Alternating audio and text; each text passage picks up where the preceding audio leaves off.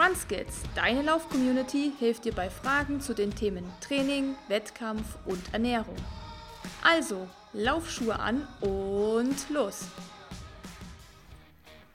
Hallo und herzlich willkommen zu einer neuen Folge des RunSkills Podcast. Heute haben wir einen ganz besonderen Gast bei uns und das ist die Daniela Dismeier. Und ja, wir freuen uns total, dass sie den Weg heute nach Neubiberg gefunden hat und begrüßen dich ganz herzlich. Dankeschön. Ich freue mich sehr, dass ich bei euch bin. Ja, wir natürlich auch. Und ja, Du sprichst heute mit uns über das Thema Mentaltraining, denn du bist auch Mentaltrainerin und systematischer Coach, so nennt sich das. Systemischer Coach. Systemischer genau. Coach, okay, sorry. Mhm. Und du hast auch ein Buch geschrieben, das heißt Brutal Mental. Mhm. Und du bist gerade auch sehr viel unterwegs und stellst das Buch vor und so. Aber dafür, dazu können wir später noch ein bisschen was ähm, erzählen. Bevor wir jetzt dann in das Thema eintauchen und du dich auch so ein bisschen den Fragen von der Community stellst, wollen wir dich aber ganz kurz vorstellen für die, die dich noch nicht kennen. Und wie ich schon gesagt habe, du bist systemischer Coach und ähm, Sportmentalcoach ja. Und bist Diplom-Wirtschaftswissenschaftlerin. Ja, auch genau. richtig. Auch. Genau. Und du hast auch Weiterbildungen im Bereich Hypnose und genau. ähm, Ernährungs- und Gesundheitsbereich. Genau. Mhm. Richtig. Und du betreust Profiathleten mhm. und auch Amateursportler ähm, in den Themen an ähm, Leistungsfähigkeit und Persönlichkeitsentwicklung. Ja, genau. Und du hast seit 2014 dein eigenes Unternehmen, das mhm. nennt sich Freiwasser. Mhm. Und genau, arbeitest eben jetzt so in diesem Bereich und bist, also das passt natürlich auch ganz gut, dass du Athleten betreust, denn du bist ja nicht nur Coach, Mentalcoach, sondern auch Sportlerin. Ja. Und du bist Triathletin. Ja, Amateur-Triathletin. Ja, okay, aber was uns natürlich jetzt interessiert, wie bist du zum Triathlon gekommen? Weil was mhm. meine Recherche ergeben hat, du bist 2005 mhm. ähm, dazu gekommen durch eine bestimmte Situation. Ja. Ähm, da ist was passiert und genau. da möchte ich dich bitten, dass du das einfach mal selbst erzählst, mhm. wie das alles so gekommen ist. Mhm. Ja, spannend. Also du hast echt deine Hausaufgaben gemacht.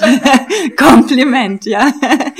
ja, ist tatsächlich so, ich habe ähm, 2005 in München ähm, eigentlich meinen zweiten Job begonnen. Also und das war so, dass ich am ersten Arbeitstag schon sehr, sehr lange arbeiten musste. Ich hatte eine sehr ehrgeizige Einarbeiterin, Kollegin, und die meinte, man muss da gleich über zehn Stunden am ersten Tag machen. Damit hatte ich nicht gerechnet, kam nach Hause, weil ich gerade meinen Umzug hatte, war nichts zu Hause zu essen, außer ein hartes Brötchen. Und naja, ich so, okay, ich habe ja neue scharfe Messer, ne? Und habe das Brötchen aufgeschnitten, bin abgerutscht und zack, in die linke Hand rein. Und das hat ein, wirklich, ich kann das bis heute nicht beschreiben, was das für ein Schmerz war. Das war ein unglaubliches Ziehen und Schmerzen und ich habe gedacht, ich werde ohnmächtig. Und dann habe ich meine Eltern angerufen in Würzburg und gesagt, ihr müsst irgendwie jetzt einen Krankenwagen rufen. Ich werde nämlich gleich ohnmächtig und dann kann ich keinen mehr anrufen und keine Tür aufmachen. Redet mit mir. Ich wusste, die haben zwei Apparate damit ich nicht ohnmächtig werde, bis dass ich halt irgendwie mir helfen kann. Ja, und dann kamen die und haben das auch erst nicht so ernst genommen. Ich hatte mich auch clevererweise umgezogen, weil mein T-Shirt schon ganz blutig war, habe ich den aufgemacht, frisch mit neuem T-Shirt und die dachten, da ist ja gar nichts. Und viel, viel später kam raus, dass ich mir da den Nerv durchtrennt habe. Und bis man das entdeckt hat, war es zu spät. Ich hatte eigentlich gute Heilungschancen, aber die haben zwei Monate gebraucht, die Neurologen, bis sie es erkannt haben. Und da sagte der äh, Chirurg dann, das war zu spät. Hat probiert zu operieren, ähm, hat aber nicht mehr geklappt. Und deswegen bin ich seitdem an der linken Hand. Ich sage immer behindert, dann sagen immer alle, jetzt sagt das Wort nicht. Aber es ist so. Also es ist auch tatsächlich, ähm, eigentlich sind die Ulnaris-Durchtrennung wird mit 30 Punkten die Leute sagen immer fälschlicherweise Prozent, aber das sind Punkte, nach denen man die Behinderung einstuft. Nur weil ich dann mit Triathlon begann, um Arthrose vorzubeugen und eben die Muskulatur zu erhalten und mit so einer speziellen Schiene, die ich mir gebastelt habe, schwimme. Deswegen hat man mich nur auf 20 eingestuft, weil die Hand ja noch so gut funktionsfähig ist. Also das ist so ein bisschen bei uns im Start manchmal konträr, finde ich, dass man, wenn man was dafür tut, mhm. eigentlich bestraft mhm. wird. Aber mir ist lieber, ich habe eine Hand, ähm, die besser funktionsfähig ist als die meisten mit der Durchtrennung. Ich habe andere gesehen, die nichts machen und das schaut dann echt ziemlich verkümmert aus. Also insofern. Und deswegen bist du zum Triathlon gekommen genau. oder hast davor Sport gemacht oder hast für dich wolltest du beweisen, ähm, ich kann noch mehr und ähm, mich hindert gar nichts. also ich habe den, ich kannte den Triathlon-Sport ganz gut, weil mein Dad den schon seit Urzeiten macht. Und ich war auf der, wenn ihr so wollt, Management-Seite oder Organisationsseite schon tätig, zum Beispiel für den Ironman Frankreich, Ironman Österreich. Das war damals in derselben Management-Hand. Und ich habe ähm, dort viel für den ORF gemacht. Die haben mich auch später als Reporterin geholt. Und die haben immer gesagt, Daniela, dein Vater ist Triathlet, warum machst du das nicht? Und ich so, ach ihr, ich mache doch bei Regen keinen Sport, ja. und dann war da diese Behinderung und dann habe ich gedacht, mal, die haben mir empfohlen, ich soll jetzt schwimmen gehen. Ich habe Schulschwimmen gehasst. Also wenn ich jetzt schon schwimmen muss, dann kann ich die anderen beiden Sachen auch noch machen, war mein Denken so. Und ähm, ja, so ging es dann los. Genau. Und dann bist du ja zum Triathlon gekommen, Aha. durch die Hand mehr oder weniger oder ja, durch diesen Nerv. Genau. Und du warst ja auch nicht ganz unerfolgreich, würde ich mal sagen. Ja. Ähm, erzähl doch mal da, wie es dann einfach weiterging. Du bist dann schwimmen gegangen, mhm. laufen Rad mhm. und wie hat sich das dann weiterentwickelt? Also das ging gleich so los, dass ich in meinem, das ist ja das Schöne, wenn man keine Ahnung hat von dem Sport, man ist ja übermütig, ne? Das ist das Glück der Anfänger. Und als Rookie direkt ins erste Trainingslager geflogen nach Mallorca, keine Ahnung gehabt.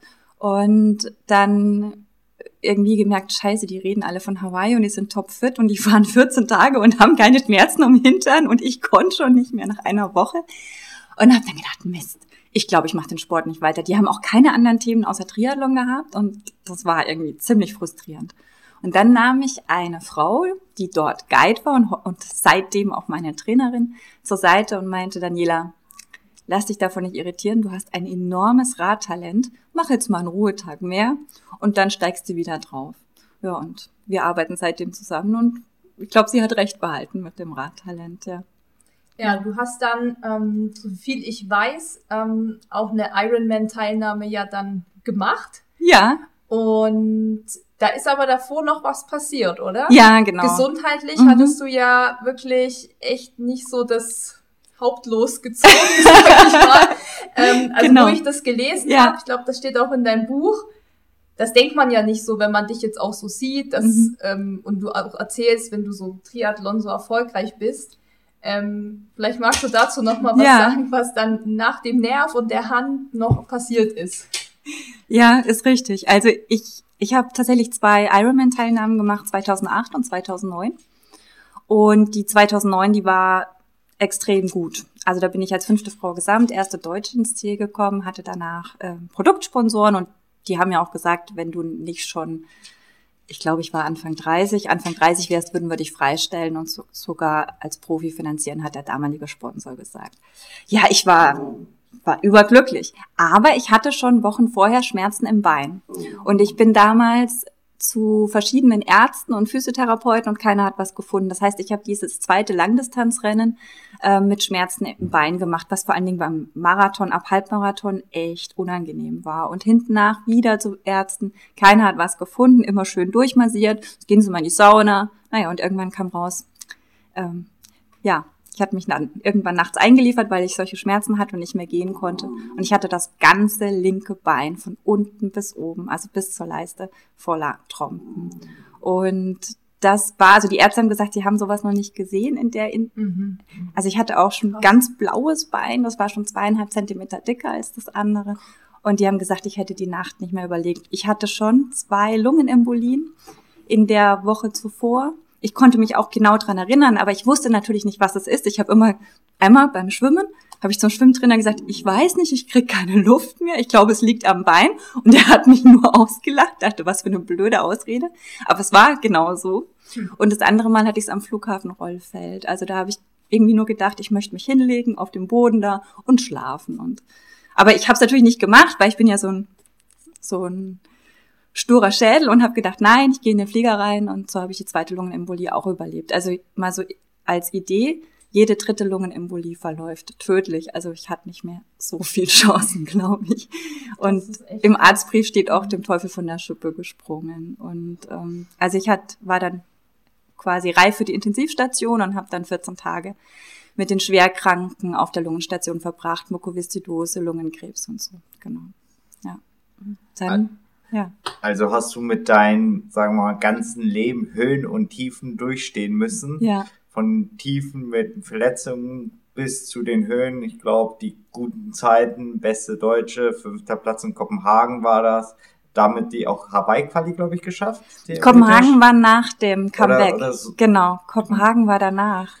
Und ähm, auf jeden Fall krasse Zeiten. Ich glaube, Ja. deine Bestzeit liegt bei 10 Stunden 17. Genau, das ist ja heute schon wieder nichts mehr. Ach, Aber- das, nee, also äh, Hut ab.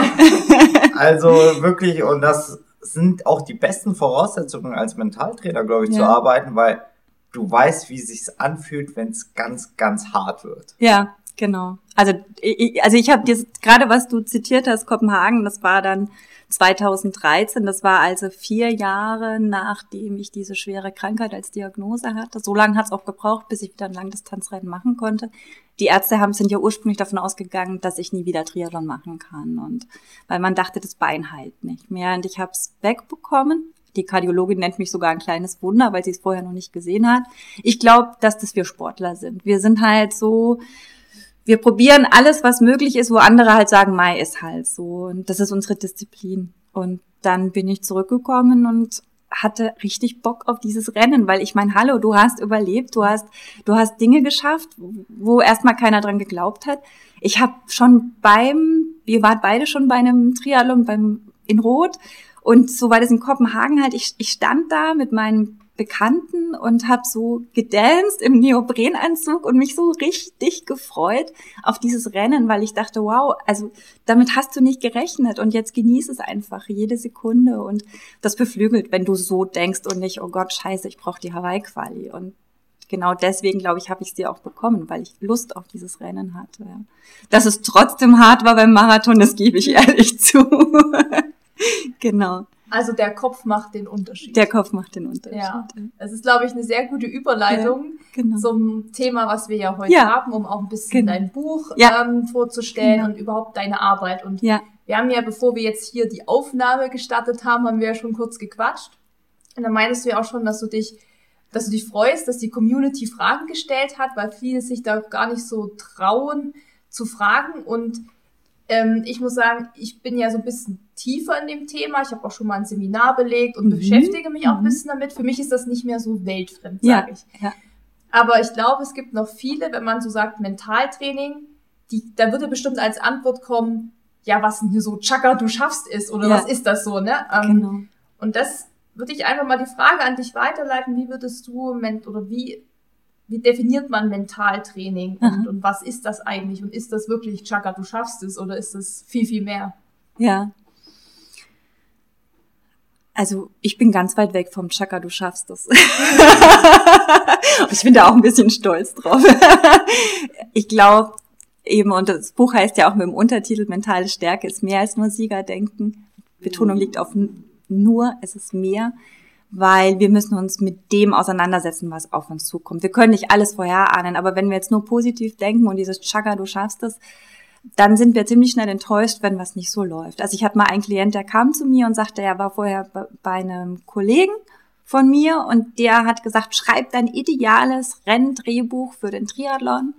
So, und dann hat er das gemacht und war total motiviert, ist ins Rennen rein und schon beim Schwimmen lief's gar nicht. So. Was machst du jetzt mit diesem idealen Drehbuch? Du bist ja total enttäuscht und genau das ist bei ihm passiert. Er war von Anfang an enttäuscht, weil nicht so lief wie in diesem idealen Drehbuch. Und mein Coaching verläuft im Prinzip so, dass ich von Anfang an mit den Menschen darauf hinarbeite, dass die Hürden kommen auf dem Weg zur besonderen Herausforderung. Und wenn dann die Hürde kommt, das schreiben mir die Klienten auch oft, dann sagen sie, hallo Hürde, Daniela hat gesagt, du kommst. also wir wissen ja oft nicht welche, aber dass wir eben wissen, es kommt eine, das ist das, woran ich dran arbeite auch. Es gibt keinen leichten, easy Weg auf dem Weg zu besonderen Herausforderungen. Da hast du mir auch schon eine Frage vorweggenommen. Also, weil genau sowas ähnliches wollte ich auch fragen, weil ob, egal ob das Marathon ist oder Triathlon, auf jeden Fall bei einer Sportart mit einer gewissen Dauer, da weiß jeder, sei es beim Marathon, da kommt der Mann mit einem Hammer, ob Ausdauerfähigkeit, körperliche, aber auch geistige Ja. Fähigkeit. Ähm, ist es, wie soll ich es am besten sagen, lernst du dann mit Mentaltraining damit umzugehen oder kommt der Zeitpunkt einfach viel später oder kommt der gar nicht, dieses mhm. Negative? Mhm. Ich glaube, das kann jeder für sich selbst beantworten. Es gibt ja Rennen, da ist das viel weniger da als in anderen Rennen. Und aber zu wissen, dass das eben, dass es eben sein kann, dass das Rennen nicht ideal verläuft, das macht mich stark in dem Moment, wenn dann diese Hürde kommt. Ich wusste, es kann passieren, dass es heute hart wird. Und dann habe ich mir vorneweg, und da bereite ich die vor, das ist die Antwort, eben mit den Klienten erarbeitet, was sind möglicherweise Hürden und wie kannst du damit umgehen. Ja? Und dann gibt's natürlich auch zum Beispiel Sachen, wo man sagt, okay, ich kann nicht alles abdecken, aber ich weiß, ich habe mich vorbereitet, so gut ich eben konnte. Und ich nehme das an. Und wenn es ideal läuft, hey, dann feierst du natürlich, weil du denkst, yes, ich bin in einer super Form, ich habe kaum Hürden. Also ich bestzeitig komme, ja. Sind dann deine Klienten, sagen wir mal, die haben so eine Hürde und erreichen deshalb das Ziel nicht, was sie sich von Anfang an beim Idealrennen ja. gesetzt haben. Sind die dann enttäuscht oder sagen die, ich wusste, die Hürde kommt. Ich bin eigentlich stolz, dass ich die Hürde so gut gemeistert habe und das Ziel am Ende ist mir egal. Ja, also ich habe das selten erlebt, dass sie dann ihr Ziel nicht erreicht haben. In der Regel ähm, gehen die dann damit eben ganz gut um und ziehen es dann auch durch. Äh, weil da, deswegen bereitest du dich ja darauf vor, dass du eben damit umgehst. Mm, insofern habe ich das noch nicht erlebt. Was ich schon manchmal habe, ist, dass es länger dauert. Dass du eben, weil du das Verhalten schon eingeübt hast, dass du beispielsweise, ich hatte da einen Sportler in Wien, der hatte sehr, sehr lange eingeübt, dass er frustriert ist im Rennen. Und dann brauchst du halt eine Weile, bis du da das Denken veränderst. Und das dauert seine Zeit. Aber das weiß er dann und das feedbackt er auch, an welcher Stelle der Gedanke wiederkam. Und da musst du halt auch den Blick dann, das ist dann meine Aufgabe als Coach, ähm, drauf wenden, was hat sich denn schon verändert, dann, weil wir das oft selber gar nicht mehr sehen. Wir denken, ach, es ist ja wieder genauso beschissen gelaufen wie sonst auch. Und der Coach hat ja den Abstand und sagt, nee, Moment mal, diesmal kam es aber später. Und beim letzten Mal, ich habe mir das mitnotiert, war das viel mehr. Das heißt, als Außenstehender, das ist ja meine Chance, sehe ich viel klarer und merke auch Unterschiede und kann, das ist das, was ich mit meinen Klienten mache, dass wir Verhaltensmuster, die eingeübt sind, aufbrechen und verändern. Ja? Also wenn hier zum Beispiel jemand immer wieder diese drei Stunden nicht geknackt kriegt beim Marathon, dann ist es ja oft so, dass das auch schon so eine innerliche Frustration da ist, warum die teilweise keinen Marathon mehr laufen. Ja, weil sie da selber schon dran scheitern. Und so jemand kommt dann zum Beispiel auch, dass man da eben neu dran arbeitet. Ja. Ja. Kann man sowas auch messbar machen, also in Zahlen widerlegen, oder ist das eher wirklich ein subjektives Gefühl und wie du sagst, ähm, ähm, man bekämpft die Frustration. Ich kenne es ja selbst, ich will auch unter 2,40 laufen ja. und bin das erste Mal, oder was, das erste Mal war es ganz gut, dann das zweite Mal ganz knapp gescheitert mit 20 Sekunden, dann eine Minute. Und klar, mich frustriert das, mich setzt das auch, glaube ich, unter Druck selbst. Und auch vom Wettkampf macht mich das super nervös. Und deswegen habe ich jetzt zwei Fragen. A, kann man es messen? Und ja. B, ähm, wie kriege ich die Nervosität irgendwie vorm Rennen weg? Genau. Also kann man es messen? Ich, ich würde sagen, das am besten misst jeder für sich selbst. Also meine Klienten die würden nicht wiederkommen, wenn sie nicht einen Unterschied feststellen würden. Aber das ist natürlich subjektiv. Kann jetzt vielleicht ein Außenstehender, der kritisch ist, sagen, ja, könnte ja Placebo sein. Da müsste ich sagen, aber mentales Placebo, was gibt's Besseres eigentlich, ja? Wenn es genau. hilft, ist das genau. optimal. genau, also letztendlich viel mentales Training dreht sich ja darum, dass du Selbstwirksamkeitserwartung aufbaust, dass du also davon ausgehst, dass es funktioniert, was du tust. Und das ist ja genau das, ähm, was zum Beispiel jemandem fehlt, der oft eben nicht diese Zielzeit erreichen konnte, die er sich gesetzt hat, dass er selber nicht mehr dran glaubt. Also ist diese Selbstwirksamkeitserwartung nicht mehr da. Das ist umgekehrt, wenn es bei jemandem immer läuft, der haut dann einen Rekord nach dem anderen raus. Ja, das kennen wir alle. Warum? Weil er so an sich glaubt. Also wenn, wenn ihr so wollt, da macht, ist das Chakra dann ein bisschen da. Aber das ist natürlich so, dass der die Hürden auch leichter nimmt, weil er gerade diese Selbstwirksamkeitserwartung hat. Also das hängt ja immer zusammen. Und wenn ich eben viele Hürden hatte und die nicht bewältigt habe, dann ist irgendwann also diese Selbstwirksamkeitserwartung halt auch nicht mehr da. Dieses, ach nee, nicht schon wieder, warum mir? Und das gibt's doch nicht. Und ich habe echt gerade nur Pech. Ne? Das kennt ja jeder, diese Lebensphasen. Und die kommen halt im Sport auch. Und da kann der Coach helfen, wieder wahrzunehmen, dass eben nicht alles schief läuft. Weil meistens sehen wir dann gar nicht mehr, was doch gut läuft. Und das ist meine Aufgabe. Und du, die zweite Frage, sag nochmal. Die war immer die Frage nach der Messbarkeit. Ja, die Genau, Messbarkeit. und der Nervosität vom Und die Rennen. Nervosität, da geht's ums, das kann ich ganz kurz beantworten, da geht's tatsächlich ums Loslassen. Also wir haben ja meistens als Athleten alle sehr stark die mentale Stärke im Sinne von Willensstärke trainiert, dass wir eben einen Fokus haben und das wollen und durchziehen. Und den meisten von uns, ich schließe mich da gar nicht aus, fehlt aber dieses Loslassen. Ja, also dieses, ähm, jetzt lege ich den Druck zur Seite. Und ich habe vorhin von Kopenhagen erzählt, dass ich da so gefeiert habe. Aber am Fortabend, das will ich nicht verschweigen, ähm, ich wusste, ich bin sehr trainiert. Und ich bin am Vortag oder zwei Tage vorher die Radstrecke in Teilen abgefahren in Kopenhagen. Und ich war sehr enttäuscht, weil ich hatte erwartet, dass sie viel schneller ist. Sie hatte damals schlechten Straßenbelag, das Wetter war eine Katastrophe. Und ich habe gemerkt, dass meine Zielzeit relativ, also es wird schwer. Und es hat mich so gestresst, weil ich wollte so ein tolles Rennen machen und es ist doch mein Comeback und so. Und dann habe ich das so zur Seite gelegt und gedacht, aber warum? Wem willst du es eigentlich beweisen? Also die, die dich nicht leiden können, die überzeugst du auch nicht mit einer besseren Zeit. Die werden trotzdem sagen, na ja, es war wahrscheinlich nur Rückenwind. Und die, die dich mögen, ganz ehrlich, denen ist es egal, in welcher Zeit du ins Ziel kommst, weil das sind deine Freunde, das sind deine Eltern. Und wo ich das zur Seite gelegt habe und gedacht habe, der Einzige, der der das Recht hat, mir Druck zu machen, bin ich selbst. Und wenn ich das rausnehme und sage, hey, ich werde dadurch kein besserer und kein schlechterer Mensch, dann geht's. Und ich, das ist das, was bei vielen fehlt, dieses Ich lass los. Und das kannst du im Coaching halt auch trainieren.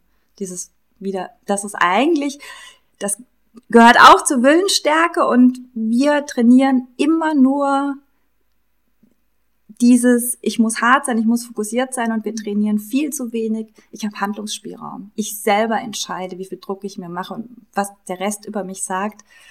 Ganz ehrlich. Da muss ich kurz einschalten, denn das war nämlich die Frage, die die Community am meisten gestellt hat. Mit der Ner- Nervosität vor dem, vor dem Start, Ja. das kam ganz oft von einer Followerin. Das hat mich dann irgendwie auch so ein bisschen berührt. Das hat mich echt mitgenommen, weil Ja. sie ganz viel geschrieben hat. Und sie meinte, bei ihr ist es so schlimm, dass sie dann nicht mal starten kann. Und sie zum Beispiel auch beim Wings for Life World Run, den kennst du wahrscheinlich Ja. auch, da gibt's ja auch so einen App-Run, wo man einfach mit einer App zu Hause für sich laufen kann. Ja. Und da hat sie geschrieben, dass sie sogar da so nervös ist, dass sie dann nicht laufen kann. Mhm. Also sie meinte so, das ist genau das Gegenteil bei ihr. Bei vielen ist es ja wie bei uns, wir pushen uns da Ja, nochmal ja, Wettkampf und richtig genau. geil, jetzt geht's los. Und bei ihr ist es ganz genau das Gegenteil. Und das ist natürlich super ärgerlich, wenn Ja, man sich genau. auch immer anmeldet und Ja. dann läuft man nicht, weil man, ich weiß nicht, Angst oder was das Mhm, ist, halt mhm, hat. mhm. Ähm, vielleicht kannst du zu der Situation noch mal was sagen, Ja. weil bei uns ist das ja klar, wir sind auch nervös Ja. und setzen uns vielleicht auch mal unter Druck, aber wir starten ja trotzdem. Genau. Also das Wichtigste wäre für die Dame, Ja. dass sie atmet. Also das klingt danach, dass sie selber vergisst zu atmen in der Situation. Und wenn wir nicht mehr atmen, dann wird alles nur noch schlimmer. Also wir verkrampfen uns und wir kommen extrem in eine Stresssituation rein. Und das Wichtigste ist dann, dass sie wieder anfängt zu atmen und dran denkt, atmen, atmen. Und wirklich auch in den Bauch rein, nicht nur hier so, wir Sportler sind ja oft so weit oben auch, dass wir nur so äh, Dekolleté-mäßig atmen. Wir müssen dann wirklich auch vorneweg wieder in den Bauch rein und das ist das Wichtigste bei ihr, dass sie wieder anfängt zu atmen. Ja, und dann haben Drucksituationen, was wir beschrieben haben, die macht sich natürlich jetzt schon einen unglaublichen Druck, weil sie ja auch die Erwartung schon von sich selber hat. Diese Angst, werde ich wieder versagen. Und das ist ja dann irgendwann auch so eine fast schon eine Bestätigung jedes Mal wieder. Ich, sie, ach, sie rechnet ja vermutlich auch schon damit und das macht wieder mehr Angst und das nimmt das baut den Druck immer mehr auf. Und eigentlich müsste man mit ihr quasi, das mache ich zum Beispiel auch im Coaching, dass man ganz kleine Situationen im Training aufbaut, wo sie sich so wie eigentlich ein Training, ne, wo sie das trainiert, sich in solche Situationen zu begeben, ähm, noch nicht im großen Umfeld und vielleicht auch noch nicht in der Öffentlichkeit und dann immer mehr mit diesem Druck den aushalten, lernen und üben. Also auch das ist ein Trainingsplan. Bei mir kriegt jeder ganz viel Hausaufgabe und muss dann auch berichten, wie war das und genau. Und das wäre also wäre für auch. Sie wahrscheinlich ähm, so ein Gang zu einem Coach oder zu Ja. dir wahrscheinlich. äh, Und sie soll es mal mit Atmen probieren. Also Genau, wirklich, vielleicht ja. hilft dir das schon, dass sie erstmal auch so genau. Atemtechniken, wo du sagst, jetzt, also wir haben das ja in diesem Genau. Mentaltrainingsseminar auch gemacht, da haben wir so, so eine Art Power-Atmen Ja. gemacht, um uns so in Stimmung zu bringen. ja, Und dann haben wir aber auch so diese, ich glaube, progressive Muskelentspannung hieß das. ja, Und da haben wir auch so Atmungen gemacht, wo wir eben eigentlich runterkommen. ja, So bis, also ich kannte das so ein bisschen aus dem Yoga auch, Ja. wirklich dieses ganz lange Einatmen und dann aus und das Ja. Schlechte rauslassen Ja, und das Gute genau. aufnehmen. Ähm, genau, hast du da vielleicht für Sie einen Tipp oder auch für alle, Gerne. die das betrifft, wie man so atmen kann oder Ja. was man so machen kann? Also ich habe, vielleicht macht ihr das einfach mal so im Kopf mit. Ich, ich mache ganz gern eine Übung, das ist die Acht. Ich sage immer, atme die Acht. Du malst im Kopf die Acht, also aufwärts, die beiden Bögen nach oben, oben kurz am Scheitel halten und dann nach unten. Und wenn du die Acht nach unten atmest, also die beiden Bögen nach unten, darfst du das sogar ein bisschen länger ziehen, weil die Betonung ist beim Beruhigen tatsächlich auf der Ausatmung. Unten kurz anhalten, also wirklich auch gerne kurz den Atem halten und dann wieder nach oben. Das muss jeder in seinem Tempo machen. Also ich habe zum Beispiel nicht so das Riesenlungenvolumen, ich kann das nicht so lang machen und andere, die können die acht ewig ziehen. Und das Entscheidende ist ja, du lenkst deine Aufmerksamkeit weg von dem, was um dich rum passiert, dass sich das nervös macht, weil du musst diese acht im Kopf malen. Und darum geht's immer, wenn du Druck abbaust, loslässt oder Atemübungen machst, dass du dich auf was anderes fokussierst. Und das Zweite ist, was bei ihr vielleicht auch helfen könnte, ist, dass sie sich auf Farben konzentriert. Dass sie, wenn sie merkt, nach der Atemübung oder vorneweg, diese Nervosität geht los, dass sie vielleicht mal guckt, was ist denn eigentlich alles grün um mich rum? Ah, die Wiese, die Bäume da hinten. Ach ja, da drüben ist noch eine Flagge, die ist grün. Und dann fängst du an, weit zu gucken. Und das Problem ist ja bei Aufregung, dass du meistens sehr, sehr eng bist im Blick. Und dich dieses eng noch mehr stresst und noch mehr Nervosität aufbaut, ja. Das heißt, sie muss den Blick wieder weiten und diese, ich guck nach Farben, weitet den Blick. Bei den Triathleten sage ich immer, vielleicht nicht gerade die Farbe der Bademütze wählen, aber ansonsten ist eigentlich alles erlaubt. Ja? Also das bei ihr atmen und Blick weiten. Fokus, der eng ist, der muss weit werden. Das sind die beiden wichtigsten Dinge. Vielleicht auch, was auch hilft, ist die Powerpose. Du kennst die, glaube ich, aus dem Vortrag oder aus dem Buch zumindest. Ähm, dass sie sich hinstellt, breitbeinig, Arme Mhm. hoch macht. Ich mache es hier vor, ihr seht es Mhm. nicht, aber tatsächlich die Arme ähm, oberhalb der Schulter wirklich groß machen, also wie so ein A im Prinzip. Und äh, nee, nee, was ist das? Ein U, ein V, ein V, V, ja. ein V. Oder ein Y. Wie bei YMCA, Genau, genau. also Also, einfach. YMCA tanzen, ja. Das würde auch helfen. Mit den Freunden YMCA tanzen, warum nicht? Also, wa warum? Weil das intuitiv die Brust aufmacht und du dadurch wieder atmest. Und ich sage immer, es, wir können uns nicht klein fühlen. Die, die Übungen werden im Yoga auch gerne gemacht, weil du dich damit einfach groß machst. Und der Körper und der Kopf das ist eine reziproke Verknüpfung. Das heißt, die hängen miteinander zusammen. Und wenn ich, wenn der Körper simuliert, ich mache mich groß, dann kann der Kopf nicht anders als das glauben. Das ist total witzig. Deswegen gibt's diese Mentaltechnik, fake it till you make it. Genau. Mhm. Also ich kenne das wirklich auch aus dem Yoga und Ja. ich muss sagen, das merkt man wirklich. Und so alles, was du so erzählst, auch mit dem Atmen, das ist ja auch so ein bisschen Yoga. Also Ja, ich bin genau. ja dienstags immer da. Genau. Und sie sagt dann auch immer so, jetzt lassen wir los oder jetzt machen wir uns groß. Ja, und ja. sie verwendet da auch solche Begriffe. Ähm, deshalb rate ich ja auch immer jedem, wirklich Yoga zu Ja. machen. Unterschreibe ich. Ja, und ich Genau. finde, da hat man auch alles so ein bisschen halt mit drin. Ja. Dieses Stretching, dieses Genau. Mentale, dieses Atmen. Exakt. Und mal so Ja. dieses komplette Gegenteil von diesem immer Powern und Genau. schnell laufen oder sowas. Deshalb, ähm, ja. Und vorneweg, eben, also bei mir, da wo ich in diese Yoga-Stunden gehe, die, die machen dann vorneweg oft so ein Mini-Intro, wo sie ein bisschen was erzählen. Also früher hat der Pfarrer die Predigt gehalten, jetzt macht's halt die Yogatrainerin oder der Yogatrainer. Und das hat ja auch oft so mentale Aspekte. Wenn du da drüber nachdenkst, dann kommst du ein bisschen in das Thema Achtsamkeit rein. Und die erzählen das oft auf eine andere Art, aber es geht auch in, in die mentale Ecke, sind Kollegen im Endeffekt. ja. Genau. Also kann man eigentlich sagen, Yoga ist wirklich für jeden was. Ja, aber es taugt halt nicht jedem, ne? Also ich genau. Ja, okay, genau, das ist genau. Das was anderes, aber ich habe auch schon viele gehört, ja. die gesagt haben, ja, ah, Yoga ist nicht so ja, meins und genau. so, ist auch okay.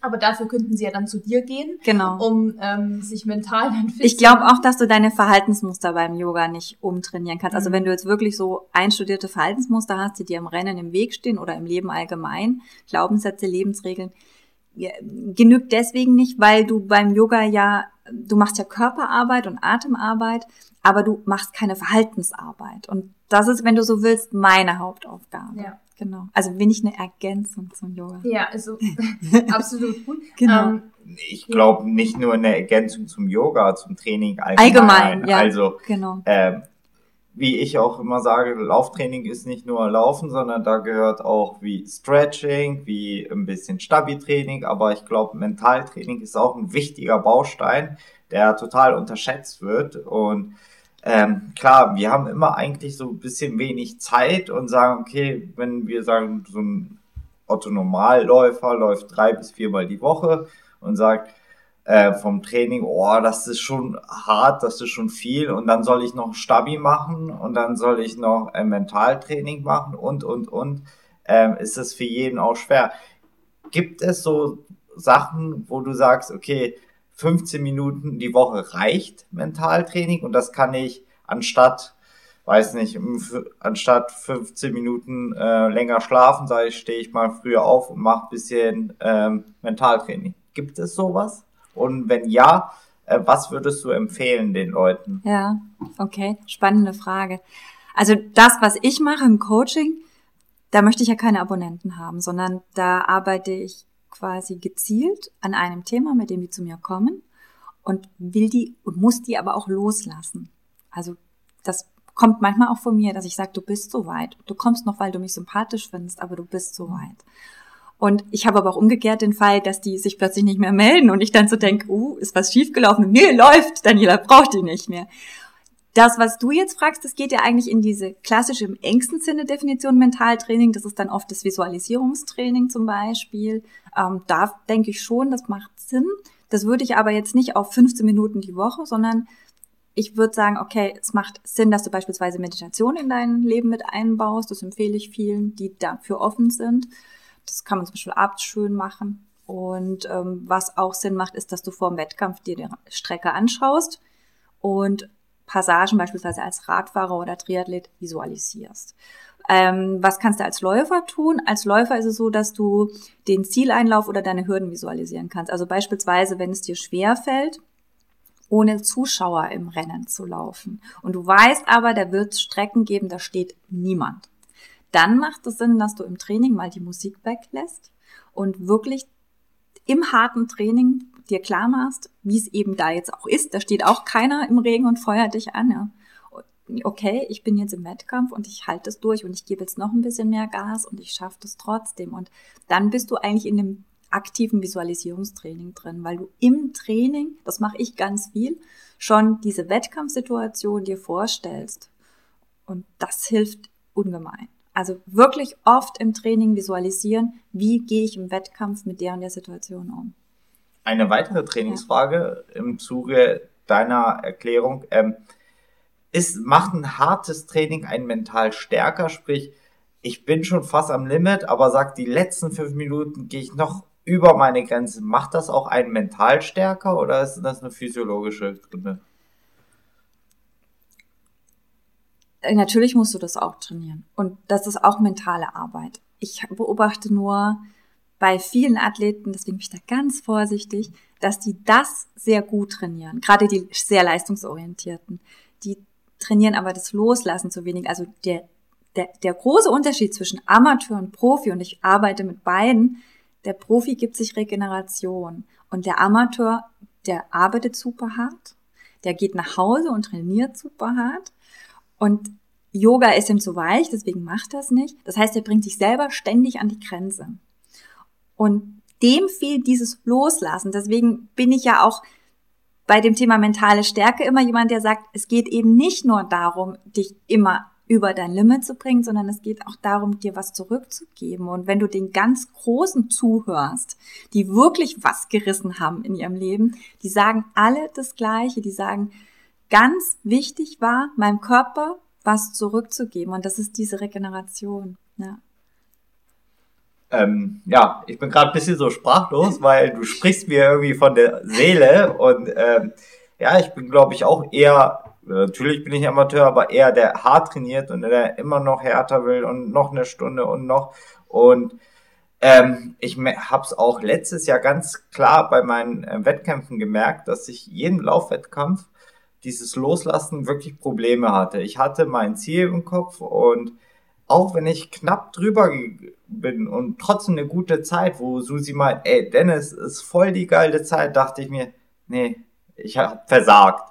Und dann habe ich mich verletzt und ich hatte mein erstes Radrennen vor mir und da bin ich halt ohne Ziel gar nichts reingegangen und dann kam am Ende, ich weiß nicht mehr welche Zeit, Platz war auch egal, aber Susi meint, ey, so glücklich habe ich dich schon lange nicht mehr gesehen und ähm, das, mit diesem Loslassen, ich glaube, ja. ist ganz viel Wahrheit.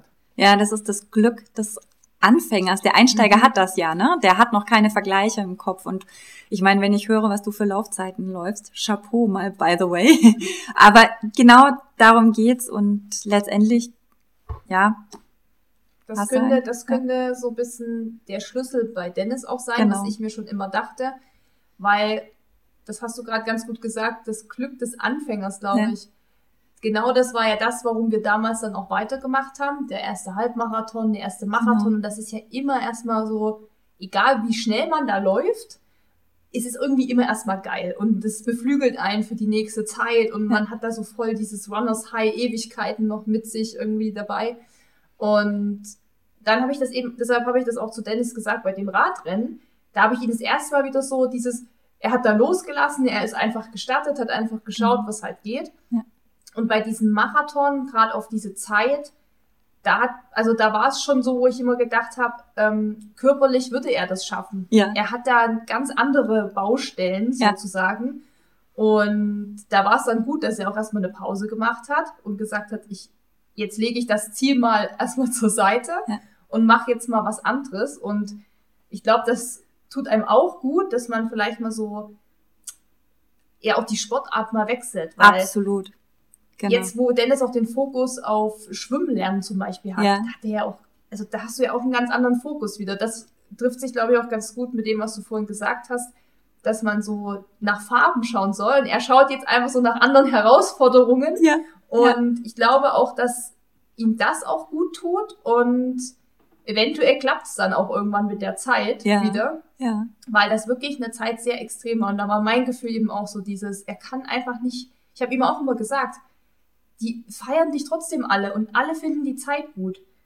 Aber für ihn war das, das ging hier rein und da raus, weil für ihn selber, er hat sich da manchmal richtig mhm. runtergezogen. Mhm. Ich bin schlecht, ich kann nichts und da redet man quasi eigentlich genau.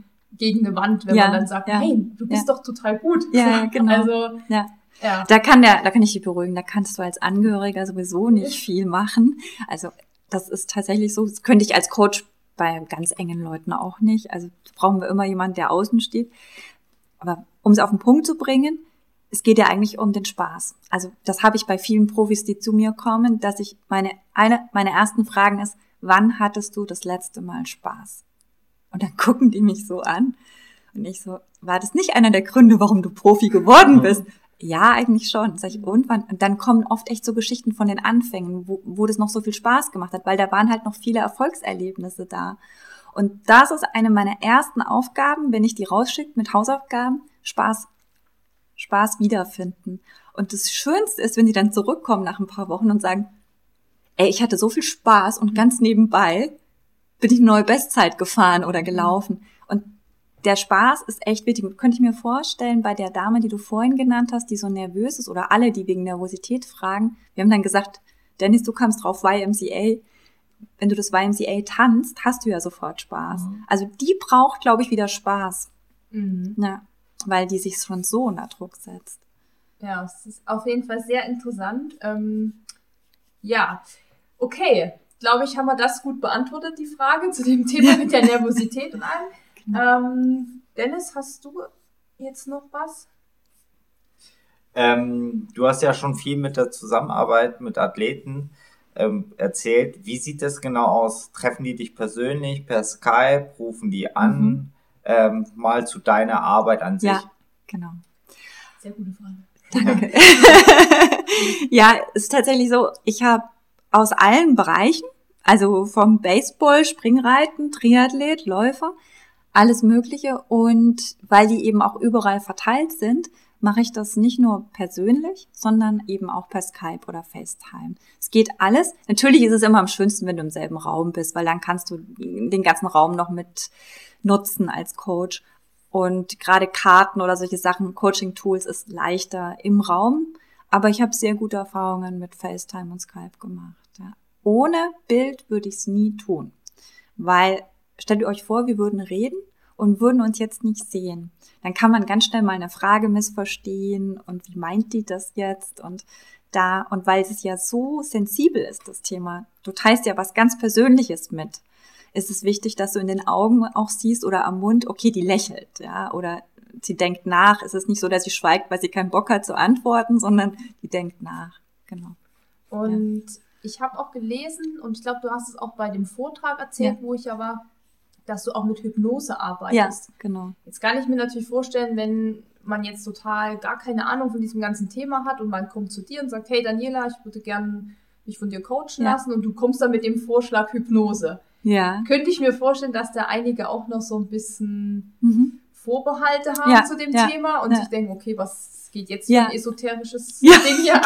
So. Also könnte ich mir vorstellen. Ja, genau. Ähm, Vielleicht magst du das kurz einfach mal erklären, wie man sich diese Hypnose jetzt in dem Sinne vorstellen kann. Ja, also mir ging das ganz genauso, muss ich ehrlich sagen. Als mich das erste Mal zwei Klienten auf Hypnose angesprochen haben, habe ich gedacht, also so ein Mist biete ich nicht an.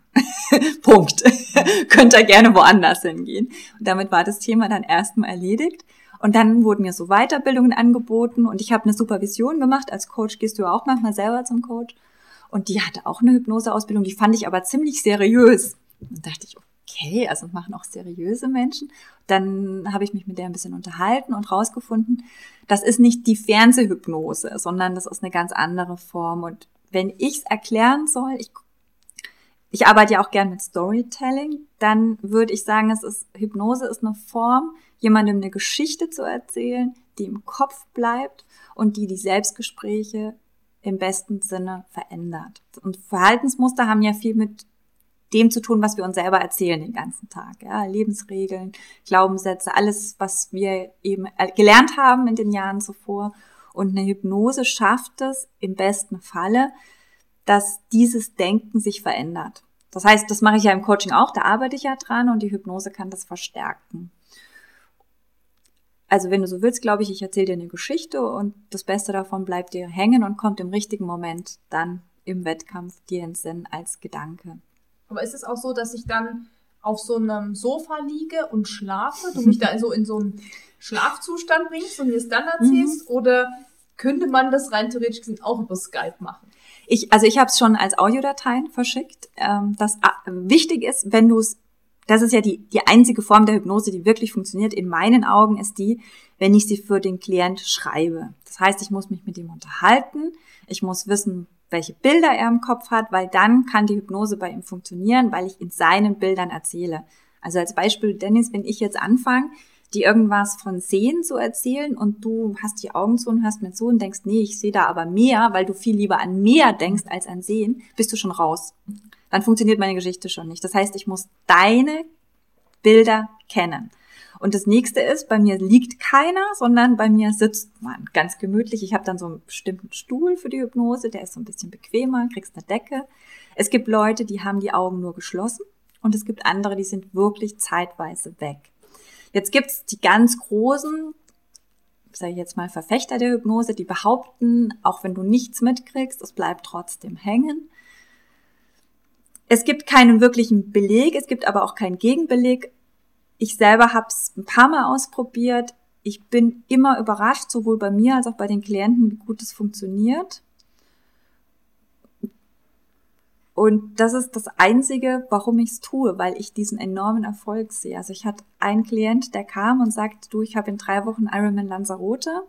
Ich brauche ein Coaching, weil ich bin total talentiert. Ich habe die besten Leistungstests. Ich hätte früher Profi werden können, aber ich habe immer schlechte Ironman-Zeiten. Da habe ich gesagt, wir haben nicht mehr viel Zeit, lass uns eine Hypnose machen.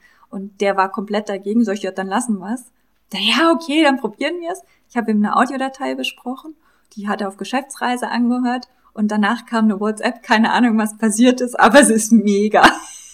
Und das war dann auch sein bester Wettkampf. Also ist es einfach nur, dass ich ihm eine Geschichte erzählt habe, die zu seinen Bildern gepasst hat und die seine Selbstgespräche, also ich habe halt bewusst darauf geachtet, es so zu schreiben, dass er neue positive Gedanken im Kopf hat, die zum Wettkampf passen.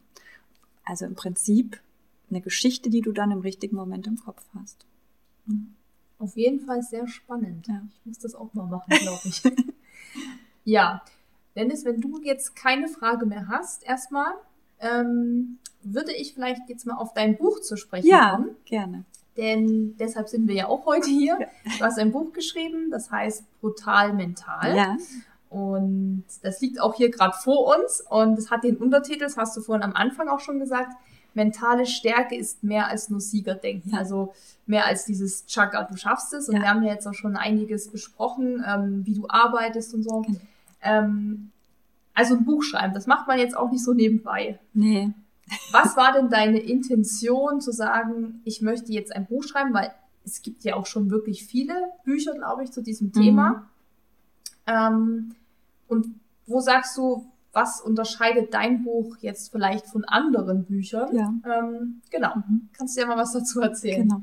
Also der Verlag, den ich da geschrieben habe, der Pflaum Verlag, der hat auch eine Zeitschrift, ein Fitnessmagazin, das heißt Leistungslust. Und das richtet sich vor allen Dingen an Trainer. Und für die schreibe ich schon lange als Fachautorin. Und die meinten irgendwann, jetzt mach mal ein Buch, Daniela. Und ich so, bitte, zu dem Thema gibt's schon so viele Bücher, da braucht's nicht noch eins von mir.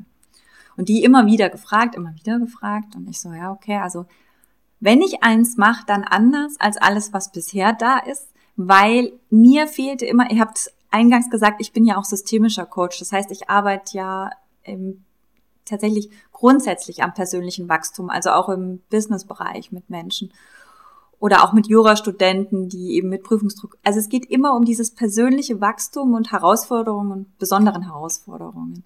Und da sind mir die Sportmental-Coaching-Bücher zu kurz gefasst. Also die haben oft nur diesen Wettkampftag im Kopf. Und meine Erfahrung ist ganz ehrlich, es gibt so viel Hausaufgabe außenrum, weil wir systemisch, sagt sie auch, wir leben ja in verschiedenen Systemen, jeder von uns. Also ich, als Beispiel, ein System ist mein Job, ein anderes System ist mein Sport, dann bin ich hier bei euch im Haus, das ist ja auch ein System. Und kommen ja immer neue Rollenerwartungen auf mich zu. Und je nachdem, wie ich damit umgehe, das beeinflusst mich ja auch beim Sport dann. Also wenn ich einen Chef habe, der anstrengend ist, oder wenn ich ein Elternthema habe, ein Partnerthema.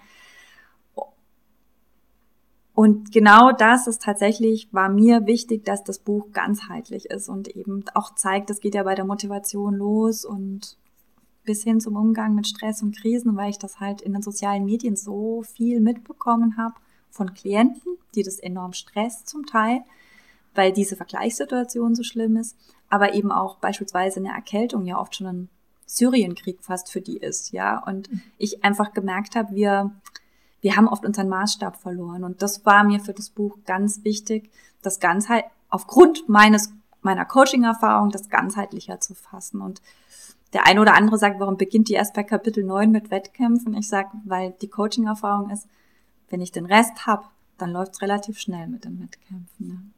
Ja, also du hast ja auch gerade am Anfang des Buches ähm, sind ja auch viel so ein bisschen Grundlagen, genau. finde ich, wenn man jetzt nicht so bewandert damit ist, was, glaube ich, auch einen guten Zugang schafft ja. zu dem Thema allgemein. Also ja. ich fand auch, glaube ich, spannend, dass mit dieser, welche Persönlichkeit man mhm. ist. Ähm, vielleicht kannst du es nochmal ganz kurz erklären, weil ich würde es, glaube ich, nur falsch widerspiegeln, was es da so für Typen gibt. Also ich glaube, ähm, da ging es irgendwie auch um je nachdem, wie du deine Aufmerksamkeit trainiert ja, hast. Also genau. beispielsweise jetzt, wenn es ein sehr, also ein Mensch ist, der sehr leistungsstark ist, dann hat er oft, das hatten wir vorhin schon im Gespräch, eine recht enge Aufmerksamkeit, weil er das einfach trainiert hat. Ich bin fokussiert und ich erreiche mein Ziel, ich kann Prioritäten setzen und äh, ich weiß, was ich will. Das hat er trainiert und deswegen ist er auch erfolgreich in dem, was er tut. Aber jetzt kommt etwas, so wie beispielsweise bei mir die schwere Krankheit, da kann ich so viel Fokus aufbringen und Willensstärke, wie ich will, weil gerade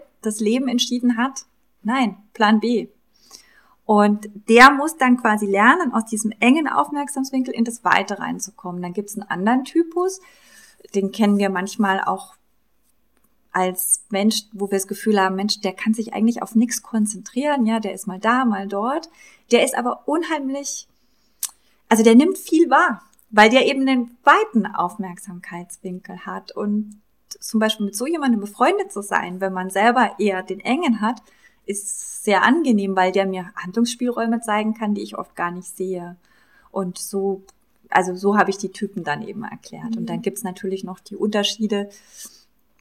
Ähm, manche Menschen sind auch sehr, sehr introvertiert. Das heißt, die sind zu sehr im, in der, auf sich selbst bezogen und da sagt jemand was und die sind der Meinung, ah ja, das hatte mit mir zu tun, ich habe bestimmt was falsch gemacht. Und das gibt's ja oft, dass die Menschen zu viel auf sich selbst beziehen und gar nicht in Erwägung ziehen, dass der Person was passiert ist, was mit ihnen gar nichts zu tun hat. Und so gibt's eben diese unterschiedlichen Aufmerksamkeitskanäle. Und immer das, wo wir sehr trainiert sind, zeigt aber auch gleichzeitig, wo wir wenig trainiert sind. Und das ist eine Arbeit als Coach, die anderen Aufmerksamkeitskanäle dann mitzutrainieren. Genau. Das heißt, ähm, man kann schon ganz gut, wenn man das liest, auch erkennen, was man selbst für ein Typ ist. Also, Davon gehe ich aus.